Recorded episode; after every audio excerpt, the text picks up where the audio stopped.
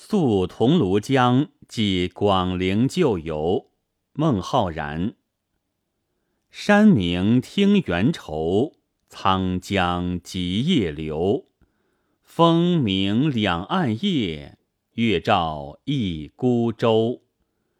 见得非吾土，惟扬忆旧游。还将两行泪，遥寄海西头。这首诗在意境上显得清寂或清峭，情绪上则带着比较重的孤独感。诗题点明是乘舟停宿桐庐江的时候，怀念广陵友人之作。桐庐江为钱塘江。流经桐庐县一带的别称，山明听猿愁，沧江急夜流。首句写日暮山深猿啼，诗人伫立而听，感觉猿啼似乎声声都带着愁情，环境的清寥，情绪的暗淡，于一开始就显露了出来。此句。沧江夜流，本来已给寄宿之人一种不平静的感受，再加上一个“急”字，这种不平静的感情便简直要激荡起来了。他似乎无法控制，而像江水一样，急于寻找他的归宿。接下去，风鸣两岸夜。月照一孤舟，雨势趋向自然平缓了，但风不是徐吹轻拂，而是吹得木叶发出鸣声，其急也应该是如同江水的。有月，照说也还是一种慰藉，但月光所照。为沧江中之一叶孤舟，诗人的孤寂感就更加要被深深触动了。如果将后两句和前两句联系起来，则可以进一步想象，风声伴着原声是作用于听觉的，月涌江流不仅作用于视觉，同时。还必然有置身于舟上的动荡不定之感，这就构成一个深远清峭的意境，而一种孤独感和情绪的动荡不宁，都蕴含其中了。诗人何以在宿桐庐江时有这样的感受呢？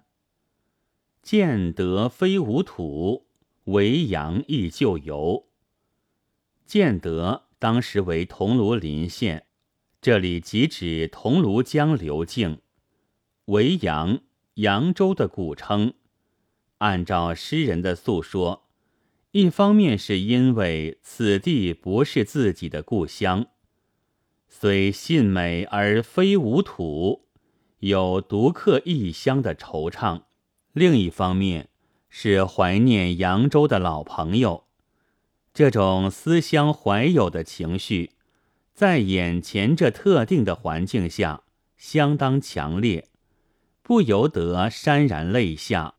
他幻想凭着沧江夜流，把自己的两行热泪带向大海，带给在大海西头的扬州旧友。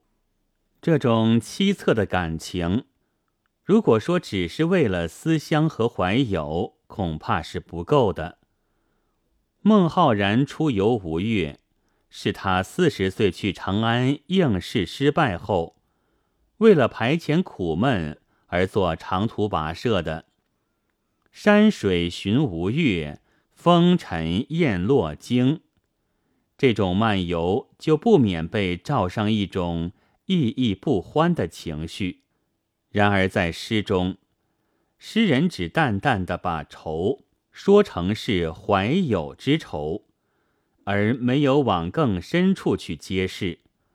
这可以看作孟浩然写诗淡的地方。孟浩然作诗，原是欲思入咏，不习惯于功苦着力的。然而这样淡一点着笔，对于这首诗却是有好处的。一方面，对于他的老朋友，只要点到这个地步，朋友自会了解；另一方面，如果真把那种求是失败的心情说得过于刻录，反而会带来陈俗乃至寒碜的气息，破坏诗所给人的清远的印象。除了感情的表达值得我们注意以外，诗人在用笔上也有轻而淡的一面。全诗读起来只有开头两句“山明听猿愁，沧江急夜流”中的“愁”“急”二字，给人以晶莹锤炼的感觉。其余即不见有这样的痕迹，特别是后半抒情，更像是脱口而出，跟朋友谈心。但即使是开头的经营，看来也不是追求强刺激，而是为了让后面发展的更自然一些，减少文字上的用力。因为这首诗根据诗题“溯桐庐江记广陵旧游”，写不好可能使上下分离，前面是宿，下面是记。前后容易失去自然的过渡和联系，而如果在开头不顾及后面，单靠后面来弥补这种联系，肯定会分外显得吃力。现在头一句着一个“愁”字，便为下面做了章本；第二句写沧江夜流，着一“急”字，就暗含。客心悲未央的感情，并给船类到扬州的想法提供了根据。同时，从环境写起，写到第四句出现了“月照一孤舟”，这舟上做客的诗人所面临的环境，既然是那样孤寂和清峭，从而生出“见得非吾土”。为扬亦旧游的想法便非常自然了，因此可以说这首诗后面用笔的轻和淡，跟开头稍稍用了一点力气是有关系的。没有开头这点代价，后面说不定就要失去浑成和自然。孟浩然写诗，欲思入咏。是在真正有所感时才下笔的，诗性到时，他也不屑去深深挖掘，只是用淡淡的笔调把它表现出来。那种不过分冲动的感情，和浑然而就的淡淡诗笔正好吻合，韵味弥长。这首诗也表现了这一特色。